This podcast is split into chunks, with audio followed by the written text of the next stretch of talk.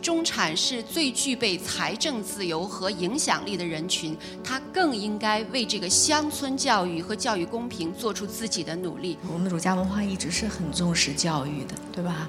不知道为什么中国社会会出出现这么大的问题？教育终身，它是一个。怎么成为一个更好的人，是一个完人的教育。那么最开始的链接呢，实际上是情感。谁是接触到孩子比较多呢？就是老师。我们能不能怎么样去帮助老师培养他们？我觉得中国是太成功的，成功的太快。这个是为什么现在要一起？要要解决这个问题，因为它是新的问题。我们什么最该共享？我认为是这些优秀的思考，是我们思维的方式最该去共享。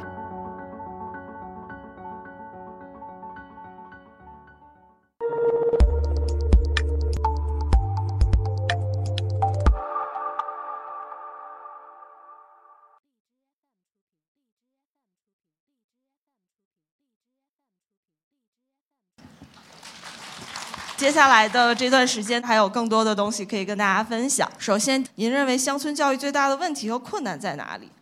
这个一个比较啊复杂的问题。我觉得基本上大部分的这个问题现在很多是看不见的问题，invisible problems，对不对？就是像你你贫血都看不到了，对不对？你很很多孩子，你你在在一个学校有五十个孩子近视眼。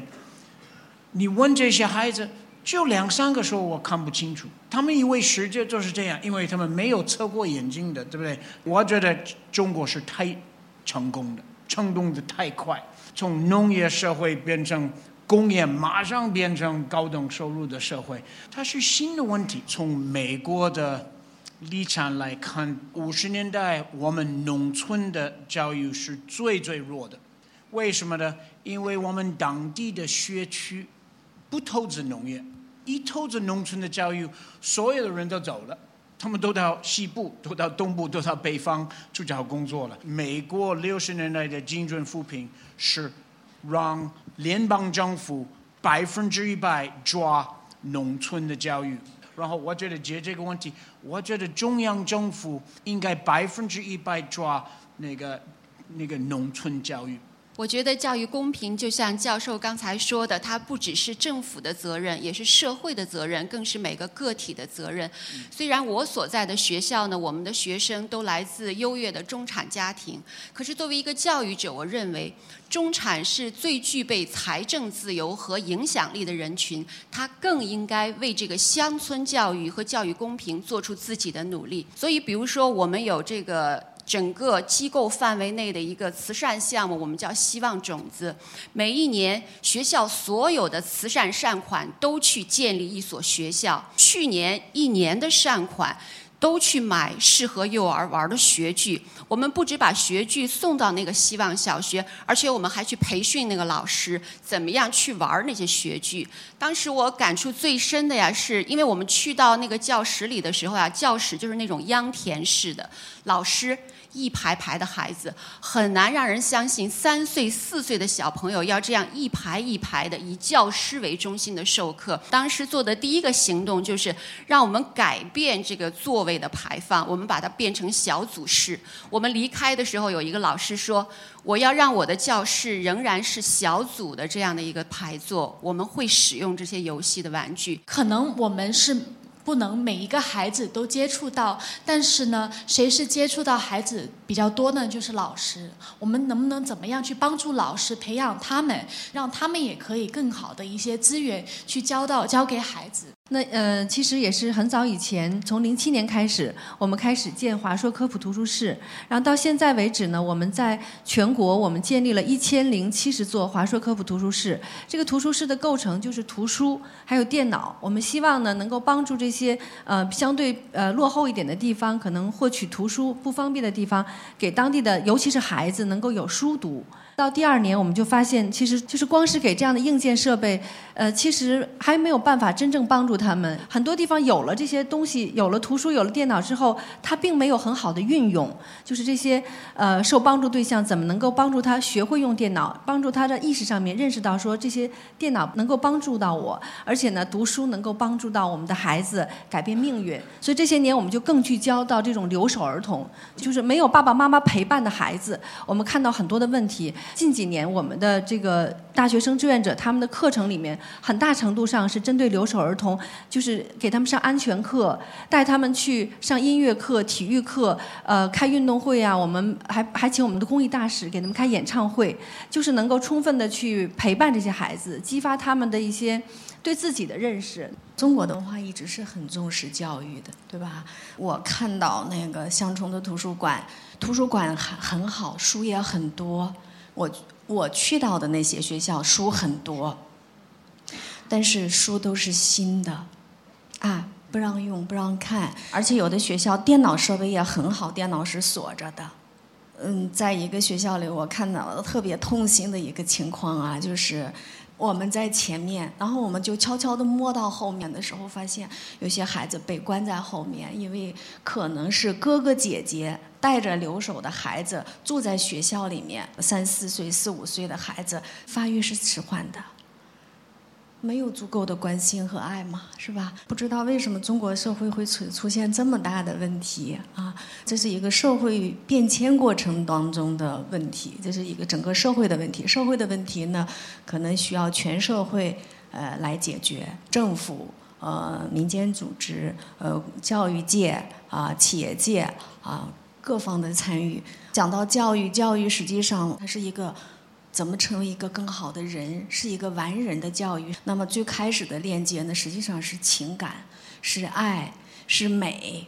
那这从哪里呢？实际上是从最初应该是从母亲和从家人的链接开始的。推动摇篮的手是推动世界的手，对吧？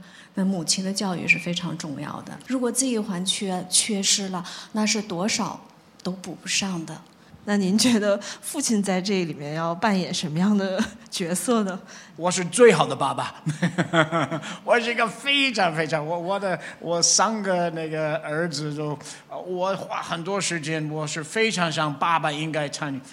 为什么我们做项目不提到爸爸？因为爸爸都不在。基本上在山区、搬迁村，在这个平原地区。都爸爸都在城里打工，现在就是要要试试看用新的技术，就是卫星啊，然后让爸爸。多支持。如如果爸爸在，他应该好好参加。无论是母亲对孩子的影响，还是父亲对孩子的影响，或者现在我们中国特色的模式是祖父母加入到养育孩子的行列。事实上，这都是属于家庭教育的范畴。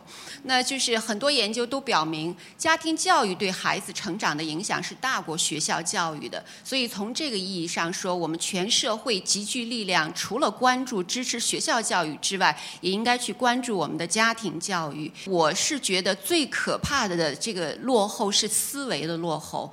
所以今天呢是一个特别伟大的时代，是一个共享的时代。所以我们什么最该共享？我认为是这些优秀的思考，是我们思维的方式最该去共享。如果能够共享这些思维方式的话，每个人就会知道如何指导自己的实践。所以这个伟大的时代，让我们共享伟大的思考。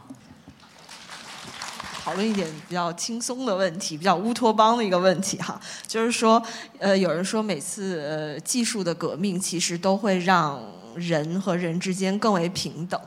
那您能不能比如说畅想一下，在您心目中，在未来最理想的教育模式应该是个什么样子的？我是发展经济学家，所以我从这个观点来看，我觉得大部分的国家在历史上从贫困到高等收入的，他们解决教育第一个提高质量的办法是让孩子到城里上学，对不对？因为在城里上学，第一个质量可以高，好一点的老师愿意在城里；第二，成本低。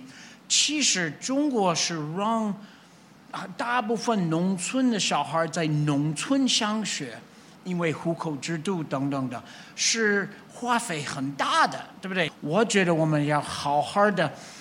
好好的做好实验，怎么用新的技术？也许新的技术我们不用让他们到到到城里的上课，我们还是要要看看怎么做。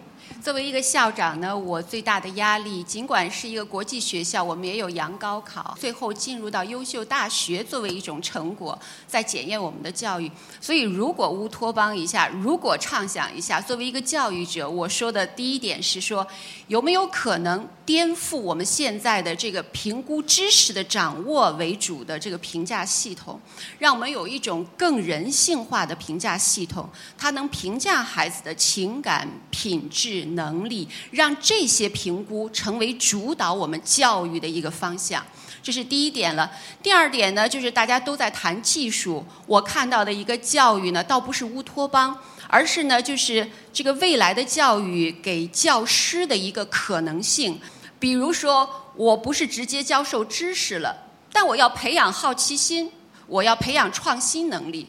如何让老师成为一个能让孩子们热爱数学、能够保有创新能力、能够去运用知识解决问题？我觉得这个对老师的工作真的是前所未有的挑战。